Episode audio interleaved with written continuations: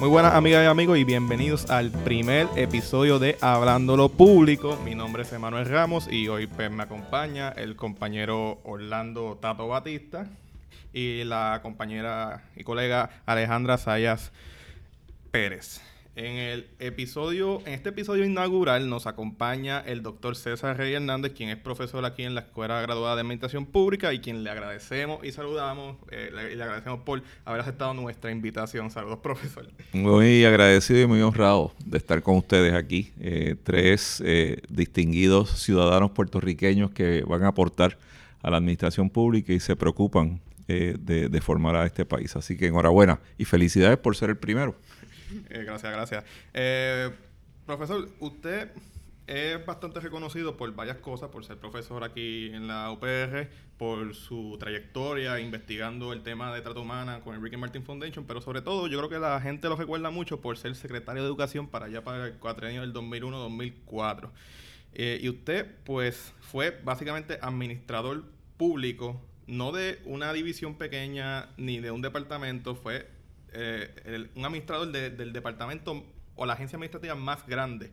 Y le quiero hacer una pregunta, no sé si es tonta, sino más bien si la administración pública es dentro de sí una disciplina separada de lo que es la administración de empresas o, qué diferencia hay entre la administración pública per se con la administración como tal. Sí, no, no, eh, no viene de las eh, disciplinas clásicas como puede ser la economía, la filosofía, la economía, la sociología, pero sí es una disciplina de eh, formación del siglo pasado.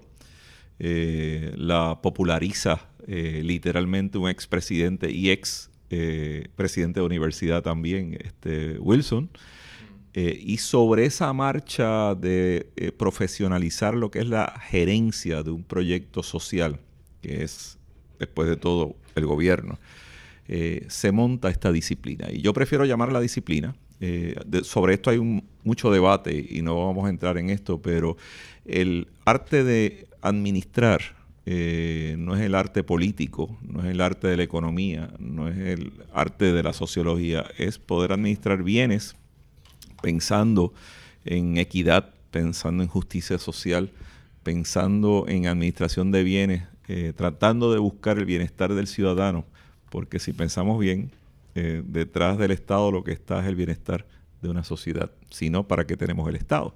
Así que eh, una cosa es llegar al poder y en mis clases, como ustedes saben, eh, yo tengo un ensayo de Luis Muñoz Marín cuando se inaugura la Escuela Graduada de Administración Pública en 1945, donde él distingue lo que es la política de la administración pública eh, y eso es lo que tratamos de hacer en nuestra escuela, graduada de Administración Pública, que se fundó en el 1945 y que ciertamente Luis Muñoz Marín, entonces senador, eh, inaugura eh, esta escuela. Así que, redondeando la, la, pregunta, Emanuel, sí somos una disciplina, yo prefiero pensar que es una disciplina con vertientes distintas y requiere de una profesionalización, algo que cada día se hace más patente en nuestro país.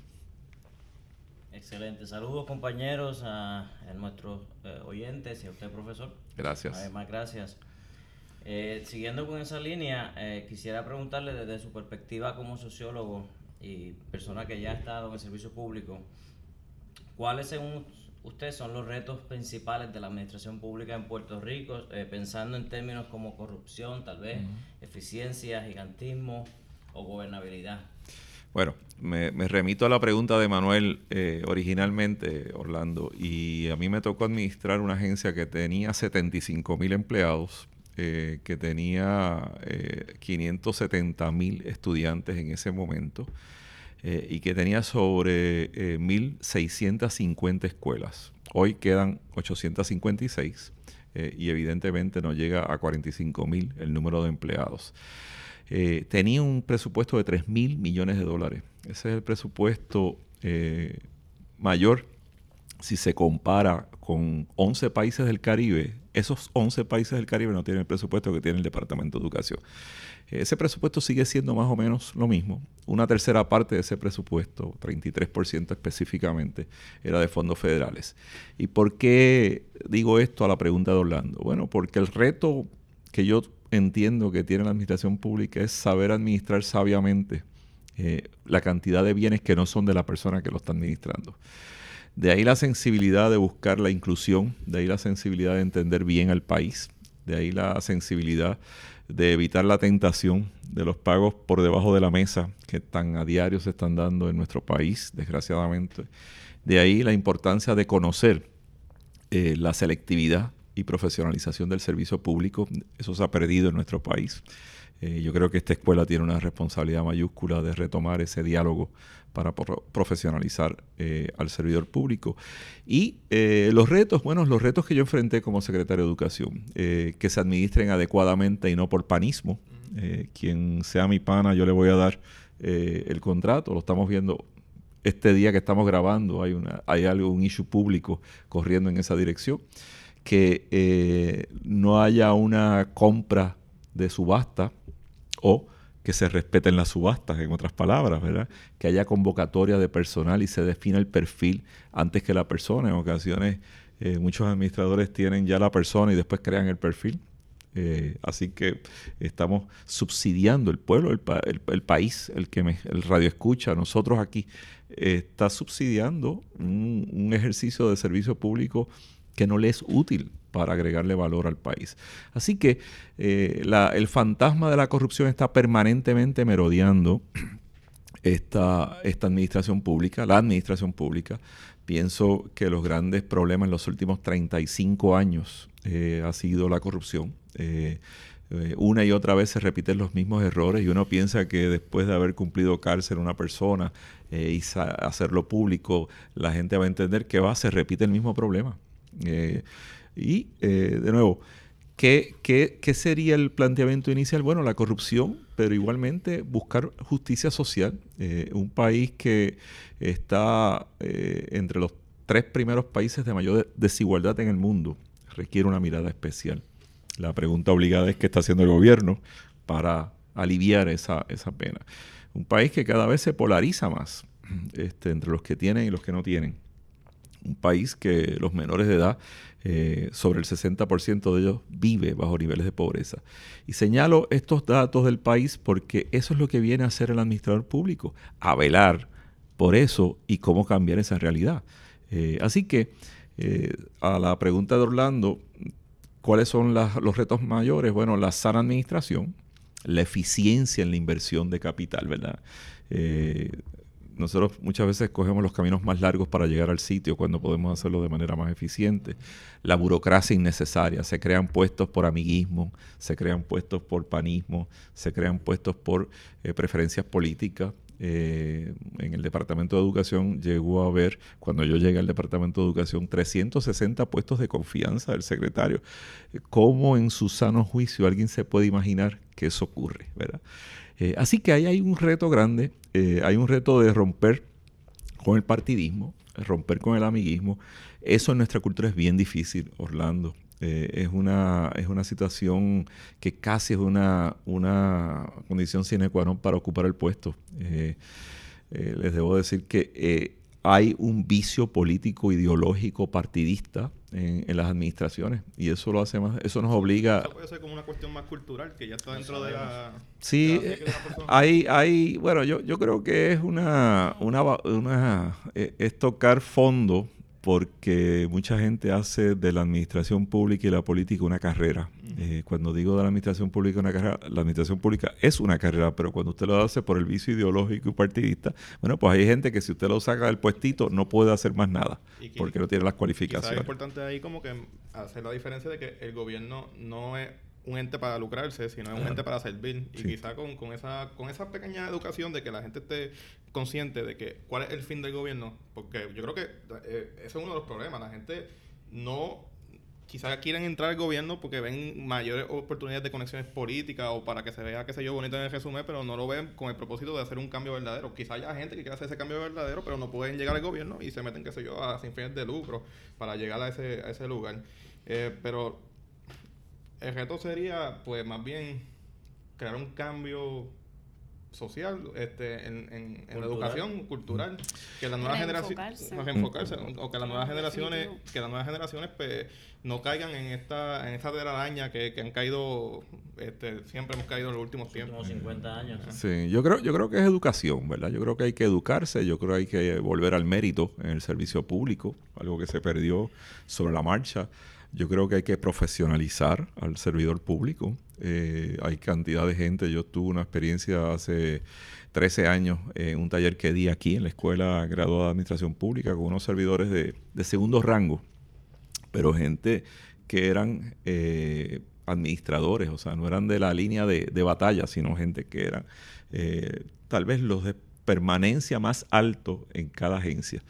Y para empezar mi seminario, que era de todo un día, era de ocho horas, le pregunté cuántos de ustedes conocen la misión de la agencia para la que usted está trabajando, algo básico. Pues le debo confesar que el 75% de la gente que me contestó no estaba seguro, eh, tenía una vaga idea. No es que no supiera, tenía una vaga idea, no había una precisión de dentro de esa filosofía, ¿qué hago yo? ¿Cómo yo le agrego valor a mi agencia?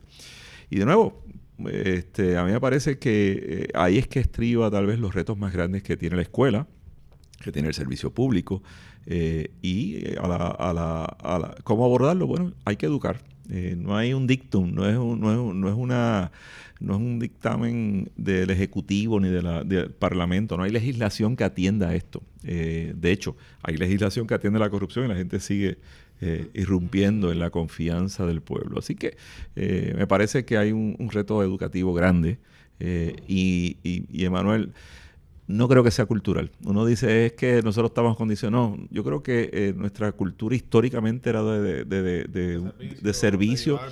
Cuando uno mira, hay un ensayo exquisito que yo también comparto con mis estudiantes de Ismael Rodríguez Bou sobre el rol de Morales Carrión en el servicio público. Eh, un hombre que fue embajador de los Estados Unidos, un hombre que fue eh, presidente de esta universidad, que fundó la, Fundación Puertorriqueña de las Humanidades, que tuvo un récord intachable. Eh, nosotros exportamos calidad de servicio en el servicio público a todas partes del mundo. Esta escuela fue germinal para la profesionalización de los servidores públicos en América Latina, en Asia y en Europa, y eso no mucha gente lo sabe. Eh, nosotros exportamos un modelo y aquí, en esta escuela de donde estamos hablando, se educó parte del liderato de América Latina. Así que tenemos unos logros y, era la misma cultura. Er, somos los mismos puertorriqueños y puertorriqueñas, ¿verdad? Así que eh, es un poco retomar el camino original, ¿verdad? Sí, yo creo que se, se perdió un poco definitivamente ese enfoque que, que teníamos antes, porque yo precisamente aquí en la escuela como estudiante, los ensayos que he hecho para mis diferentes clases, yo siempre recalco que, que se ha perdido la esencia de lo que es el servicio público y es que tenemos que servir al pueblo, no es un bienestar personal, como estamos comentando, ¿verdad? Eh, tenemos que tener claro que es al pueblo a quien servimos y para quien nos debemos. Son ellos los que los que nos pagan. Bueno, a mí no, porque yo no trabajo para el gobierno, ¿verdad? Pero, cierto, cierto. O sea, yo creo que la, la, lo, que la compañera trae es, es totalmente correcto. Tener una idea de cómo yo, a través de mi experiencia, de mis talentos, de mi vocación, porque esto es vocación igualmente como ser maestro o, un sacerdocio, ¿verdad? Eh, uno tiene un deber con el país eh, y el país deposita una confianza en uno. Eh, después de todo, el país le está pagando el salario a cada uno de los servidores públicos. Eh, y eso se traiciona en cada momento, ¿verdad? Eh, es casi servirse ellos mismos en algunos casos. Pero, de nuevo, yo tengo confianza en el servicio público, creo en el servicio público, creo en las instituciones públicas, creo en esta escuela y creo en lo que ustedes están haciendo. El mejor ejemplo es que estamos aquí sentados, ¿verdad? sacando de nuestro tiempo porque creemos que hay que educar hacia el futuro. Así que eh, esa, esa, esa actitud va a haber que educarla para un cambio. Sí, yo creo definitivo en el cambio y para seguir hablando un poco de los años, ¿verdad? Eh, a mí me gustaría saber su visión sobre cómo ha cambiado la administración pública al pasar de los años, quizás desde que usted estuvo en, en el Departamento de Educación o desde antes, que usted entienda cómo ha cambiado, si algo, ¿verdad? la administración pública de, de, aquí de Puerto Rico. Yo creo, yo creo que desde que nosotros tenemos control de la administración pública como, como entidad, ¿verdad? Y pensemos a partir de 1945, por decir algo, Eh, la década del 30 es una década de transición, de crisis del capitalismo mundial y que tiene unos efectos dramáticos en Puerto Rico. Señalo esa década porque ahí es que empieza el estado de bienestar, ¿verdad? El estado benefactor comienza en la década del 30, la, la época de Roosevelt. Eh, en Puerto Rico, Tocqueville eh, es un, gobernador importantísimo, universitario, por cierto, para una transición. después, con el primer gobernador puertorriqueño, eh, Piñero, y posteriormente con la, vocación de trabajo que a partir de los 50, bajo el Estado Libre Asociado, se comienza en Puerto Rico. Todo esto con sus sombras y con sus luces, ¿verdad? Hay cosas eh, que podemos analizar, pero en términos generales, ahí hay, esa es una historia donde se va formando la, la administración pública. Y le debo decir que del 50 al 70 aquí hubo un despegue hubo un despegue económico, hubo un despegue de un proyecto social, eh, hubo una educación ante un analfabetismo rampante, una pobreza rampante. Y de nuevo, eh, esas son las luces, tienen sus sombras también. Eh, yo tengo una serie de críticas al proceso en esas 30, 30 años, pero en términos generales, del 40 al 70 hubo un crecimiento significativo y el servicio público a mí me parece que se pulió, era muy dignificado. Ese principal de escuela en un municipio era, eh, era, muy respetado. Eh, ese maestro era muy respetado. Los padres y las madres eran respetadas también, ¿verdad? Nuestra sociedad ha cambiado significativamente, eh, se ha desvalorizado parte de las instituciones sociales y por ahí comienza el problema, ¿verdad?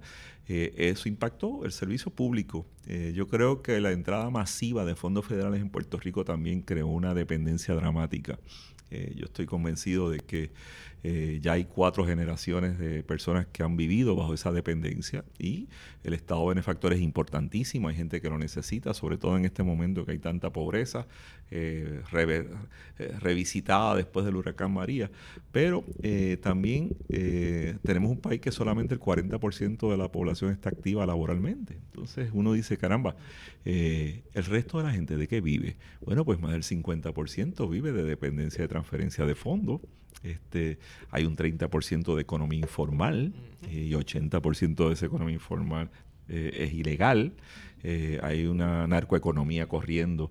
Así que todo eso diezma las instituciones y todo eso perfora lo que es la mística del servicio público. Yo tengo que serles muy honesto. O sea, el Puerto Rico de hoy no es el Puerto Rico de hace 30 años y menos el de 70 años atrás.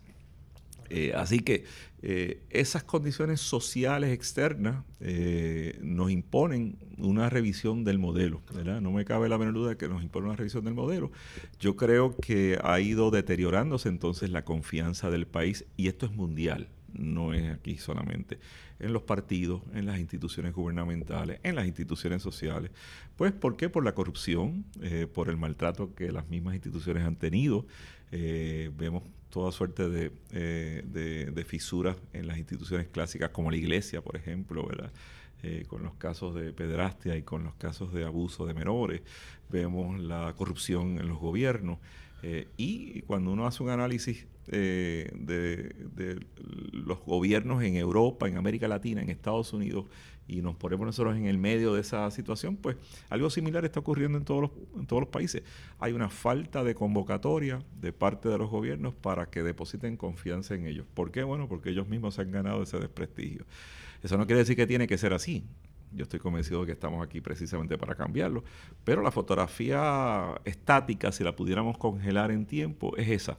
Vino a menos. Eh, no todo el mundo está eh, colaborando y remando para la misma para la misma dirección. Aquí cada cual rema para su lado y como dicen algunos políticos, la salvación es individual, ¿verdad?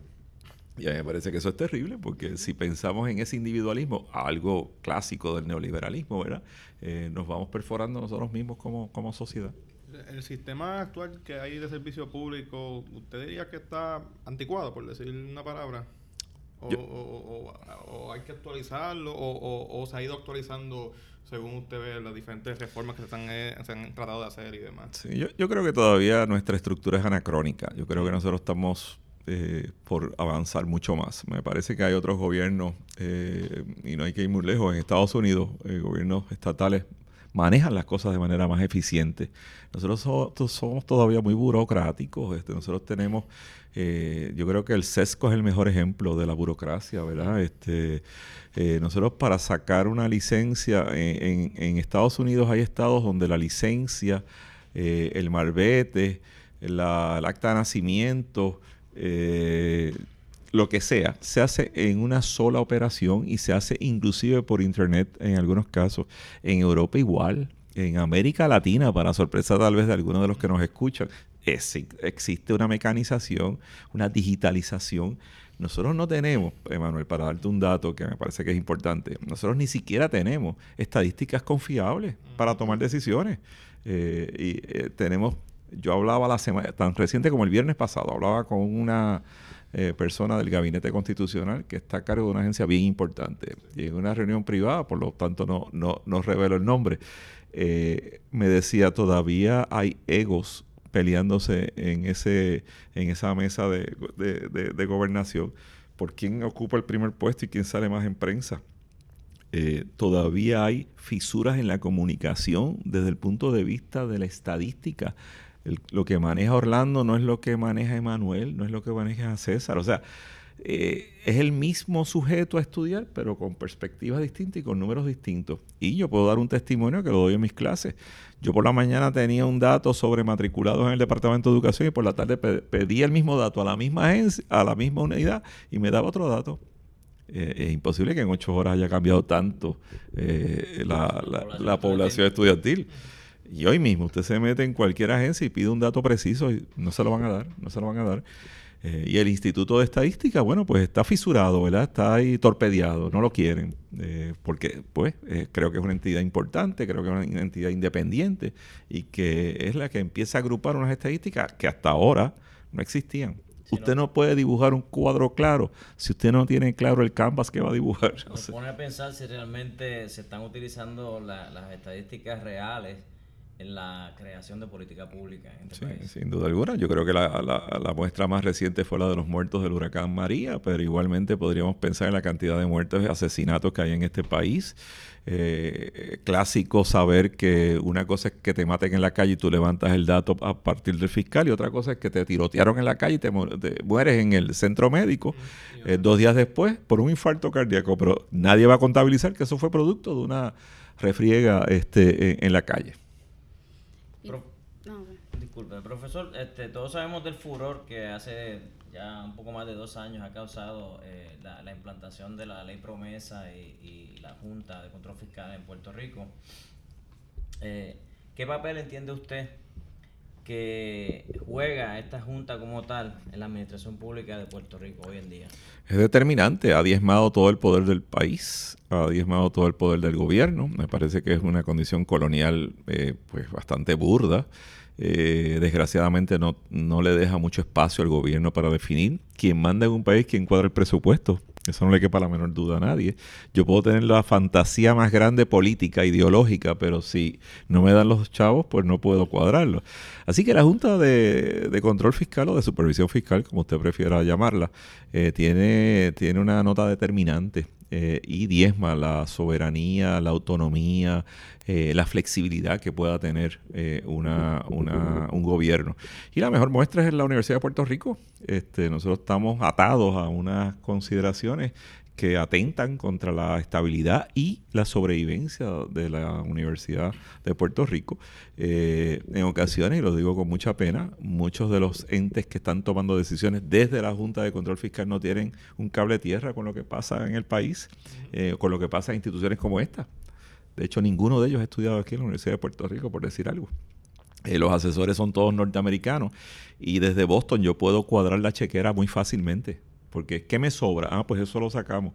Eh, eh, estando aquí, viendo la sociología del país, entendiendo la naturaleza eh, del país, la toma de decisiones es distinta. Recordemos hace unos años atrás una ley que tuvo un efecto dramático. Matrimonios enteros salían del gobierno, este, quedaban fuera en esas ventanas que se crearon porque no hubo un cable tierra, porque no hubo una sensibilidad.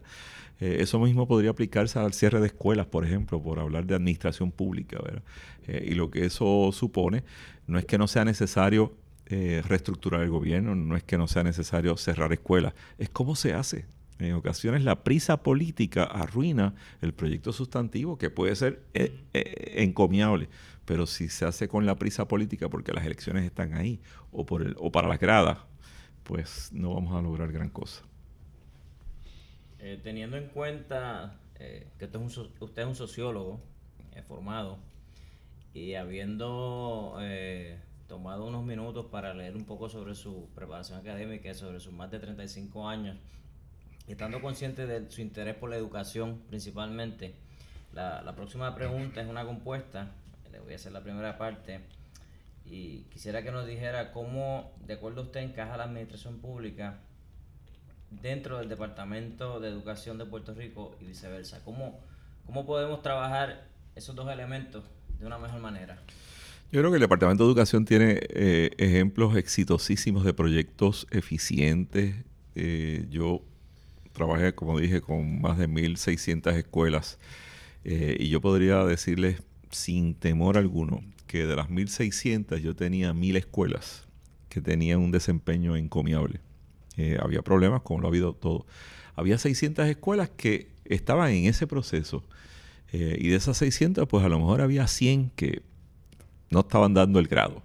Pero yo me atrevo a apostar que hay proyectos exitosos hoy en esas 856 escuelas que deberían servirnos de ejemplo para crear embriones para repetir a través de escuela intermedia, superior y elemental. Eh, así que eh, en ocasiones el departamento, por su naturaleza, eh, y porque creció exponencialmente por una necesidad, no, no, fue viciosamente. Eh, tal vez descuidó el elemento administrativo eh, y, debo decir que se han hecho varios intentos a través de los años y la secretaria Keller no es la excepción. Hay unos intentos de, de reformulación de política pública desde la perspectiva del secretario de turno. Lo que pasa es que aquí cada cuatro años se reinventa la rueda y por mejor que lo haya hecho el anterior, llega el, próximo, pertenece a otro partido o inclusive dentro de un mismo partido es otra persona y quiere patentizar, ponerle su, firma a todo lo que, lo que sucede. Así que, de nuevo, yo creo que ahí es que está el fantasma que merodea nuestra, nuestra, nuestra educación, nuestro departamento de educación, que es la experiencia más cercana que yo he tenido. Eh, yo retomé eh, cosas que se habían hecho anteriormente de manera exitosa, no importa quién fuera el partido y no importa quién fuera el secretario. Eh, y lo validé y lo experimenté. Otras tuve que cambiarlo. Eh, y traté de contribuir, ¿verdad?, con otras experiencias. ese proceso, en la medida que no hay continuidad, y le voy a dar un ejemplo para que usted entienda perfectamente de lo que estoy hablando. En 10 años hubo tres pruebas puertorriqueñas distintas nos quejamos de que el desempeño de los estudiantes en el Departamento de Educación es pobrísimo. ¿Quién en su sano juicio puede pensar que con tres pruebas distintas en 10 años se tiene un desempeño adecuado? Si cada prueba supone un cambio de currículo, un cambio de texto, un cambio de metodología, y en educación, los expertos nos han dicho que para evidenciar el cambio exitoso hace falta una generación. ¿Qué son esos? 10 a 12 años. Así que en 10 años le cambiamos las reglas de juego a los atletas, eh, ¿usted espera que cambie, que llegue a una meta ese atleta? Jamás va a llegar. Entonces, inconsistencias como esas son las que nos ponen a nosotros en un, en un, en un, en un cuadro bastante precario, ¿verdad? Frente a lo que son acreditaciones, frente a lo que es credibilidad. De hecho, hoy la educación pública está bastante demonizada. Se piensa que es mala, se piensa que por ser pública es perversa. Toda una serie de cosas, ¿verdad? Que son mitos los este, estudiantes de escuela pública no dan el grado, los maestros, los maestros, los educadores que no enseñan bien. Yo he estado 15 años en, estuve 15 años en la junta de directores de College Board y por 10 de esos 15 años los promedios más altos eran de escuelas públicas. O sea, ¿cómo uno explica eso? Claro, eso no ocupa una primera plana. Ahora, si hay una revuelta en una escuela segunda unidad en Ay Bonito, eso va a salir en primera plana. Esa es una realidad. Bueno, eh, nos confesamos, yo, tanto la compañera Alejandra y yo somos producto del sistema público de enseñanza. Este, cuando, Qué bueno. Cuando fui secretario estábamos yo en primer grado, segundo grado. Ah, pues eso es una confesión que me afecta a mí gravemente. Esa es una confesión que de momento me cayeron todas las caras arriba. las que me quedan. Eh, y lo, lo que siempre me pregunto es eh, por qué el, el Departamento de Educación, ¿por qué es tan grande? Es tan grande porque realmente eh, hay muchos intermediarios o, o, o, porque estamos hablando de presupuesto de 3 billones que usted ha dicho que es un presupuesto mayor más que un país independiente. Este ¿A dónde va ese dinero y por qué no llega a la base? Porque yo recuerdo a las maestras mías de primer, segundo, tercero, cuarto comprando materiales. Mi mamá es maestra y todavía hay que comprar materiales, pintar el salón. A, veces pedían chavos para traer las copias de los exámenes y... los estudiantes compran los abanicos. Yo recuerdo haber recolectado dinero para comprar abanicos. toda la razón y yo creo que es ahí que están los defectos administrativos del departamento y de los presupuestos. Esto tiene múltiples explicaciones y haría falta un seminario para yo darle una contestación adecuada. Pero por lo pronto nosotros hicimos un estudio en el 2003, eh, auspiciado por McKinsey, que ahora ha estado también de regreso en Puerto Rico.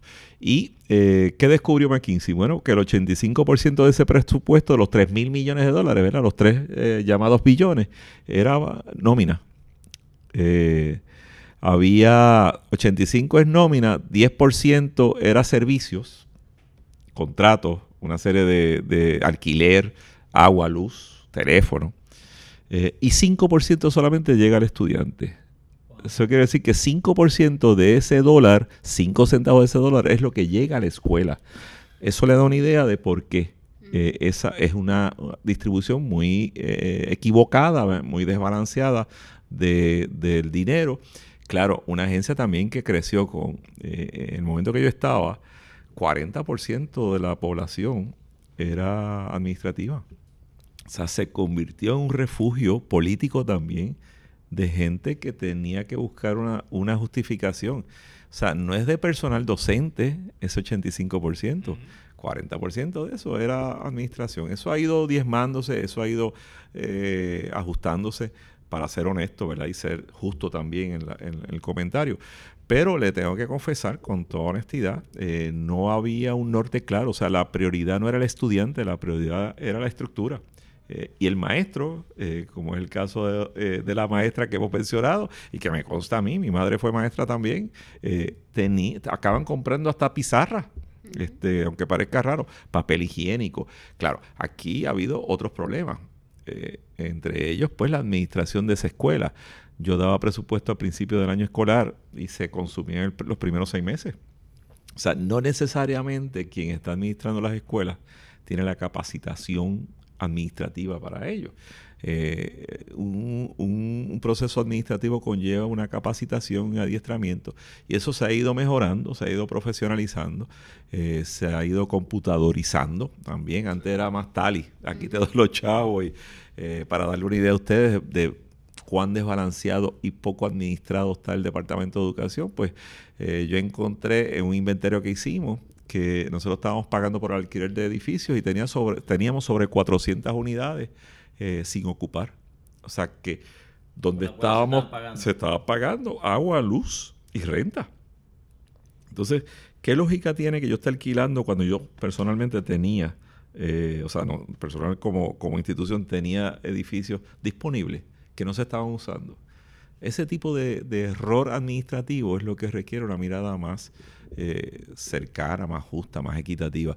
Y de nuevo, compañeras y compañeros, esto no se hace en cuatro años. Este es un proyecto de diez años. En la medida que el departamento usted piensa de ese partido que gane y que nombren al secretario, bueno, pues este, el secretario viene a conocer, cualquier secretario de cualquier unidad, viene a conocer su unidad en el tercer año cuando ya está de salida, cuando está en el año político, literalmente, porque aquí el último año, ese cuarto año, aquí no pasa nada.